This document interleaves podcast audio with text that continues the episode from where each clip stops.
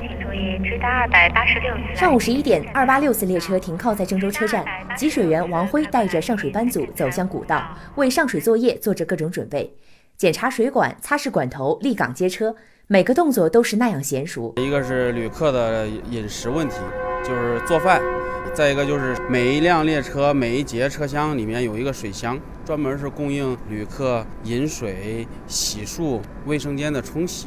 王辉是郑州车站供水车间的总领班，在给水员这个岗位上干了整整十年，插管、开阀、关水、拔管、整理，这是给水员作业的流程。看似简单而又枯燥的工作，对王辉来说却是一种责任。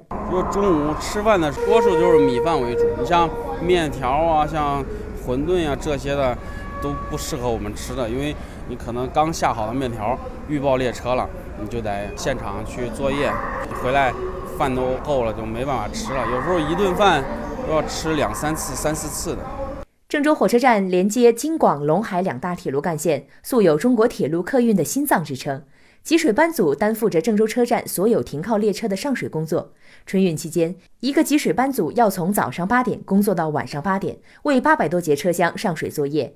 往往一天下来，给水员的腰就直不起来了。每天一个古道里面停车，平均下来可能就是那么七八分钟，一辆车二十节左右。一天下来啊，二三十公里的距离了。集水源是铁路运输幕后最苦的差事之一，冒着严寒酷暑，他们既要查看水管和溢水口，又要留心临古道上通过的列车，还要防着头顶的高压线。夏天一身汗，冬天一身冰。有时候进到古道里面四五个小时都上不来，站在那儿，地上的水都把脚都冻到上面。作业的时候，第一下基本上抬起来脚比较困难。郭玉明是供水车间的值班站长，一个干了近三十年的老集水员。在他看来，脏咸苦累是这个行当的代名词。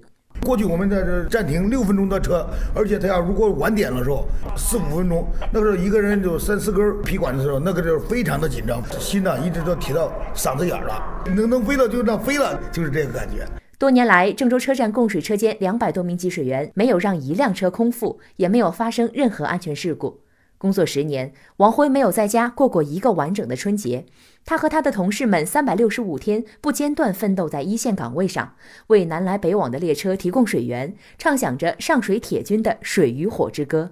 我们要保证经过郑州站的列车列列亮亮，水足香满，保证了旅客用水的需求，心里面也是暖暖的，感觉有成就感。